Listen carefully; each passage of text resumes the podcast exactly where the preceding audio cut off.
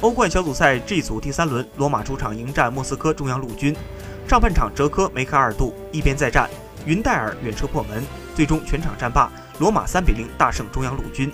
此役过后，罗马反超中央陆军，积六分位居 G 组第二，仅因胜负关系位居皇马之后。中央陆军积四分位居小组第三。莫斯科中央陆军客场挑战罗马，这是本轮欧冠的一场焦点战。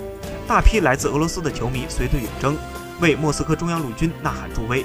不幸的是，因为大量的球迷在电梯上又唱又跳，导致电梯受力不够均衡和承载不均，突然出现了电梯加速故障，导致现场一片混乱。之后还出现了一定程度的踩踏和摔伤事件，导致二十四人受伤，其中八人重伤，一人截肢。